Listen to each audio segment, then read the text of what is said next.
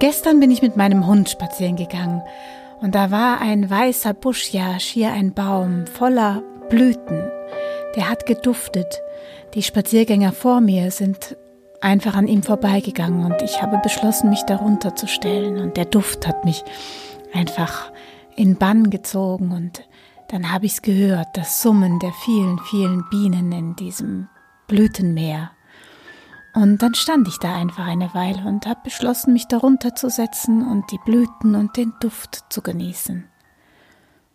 Ich habe ein paar Fotos gemacht mit meinem Hund und dem Busch, und dann kamen zwei Spaziergängerinnen vorbei.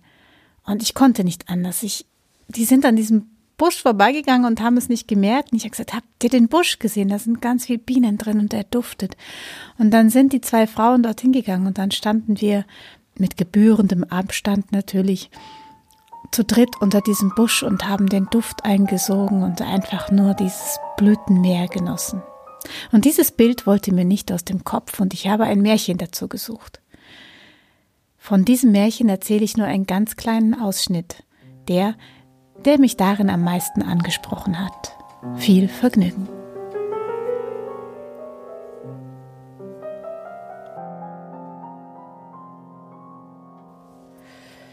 Ich weiß nicht, ob es ein mächtiger König ist oder ein ähm, ein kleines Mädchen, das einen großen Auftrag für viele Menschen hat.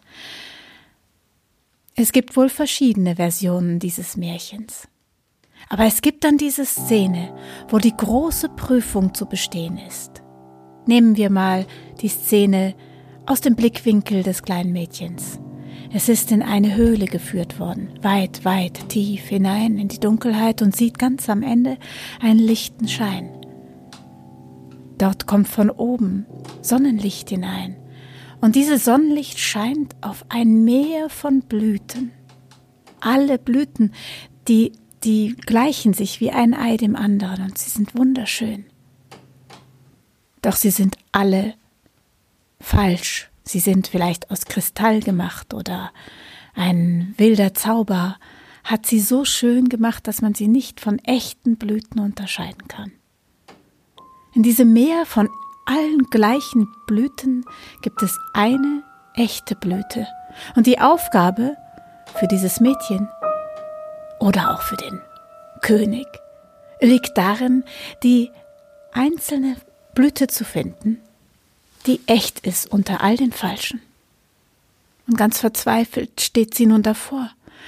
Und sie weiß es einfach nicht. Sie sehen ja alle gleich aus. Und sie sackten sich zusammen und ist völlig hoffnungslos. Und dann, plötzlich wie aus dem Nichts, da hat sie ein Leuchten in ihren Augen und dann zeigt sie ganz zielsicher auf genau die eine Blume. Und tatsächlich, es ist die richtige. Nun möchte ich aber doch verraten, warum das Mädchen oder der König jene Blume gefunden hat.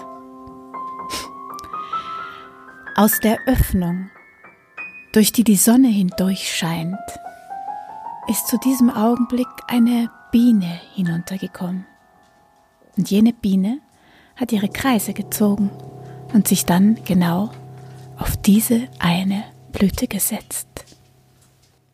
Niemand außer eben jener weise König oder jenes kleine Mädchen. Niemand sonst hat es gesehen.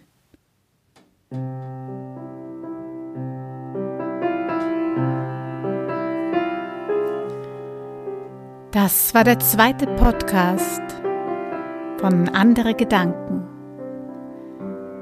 Morgen um 10 kommt der dritte.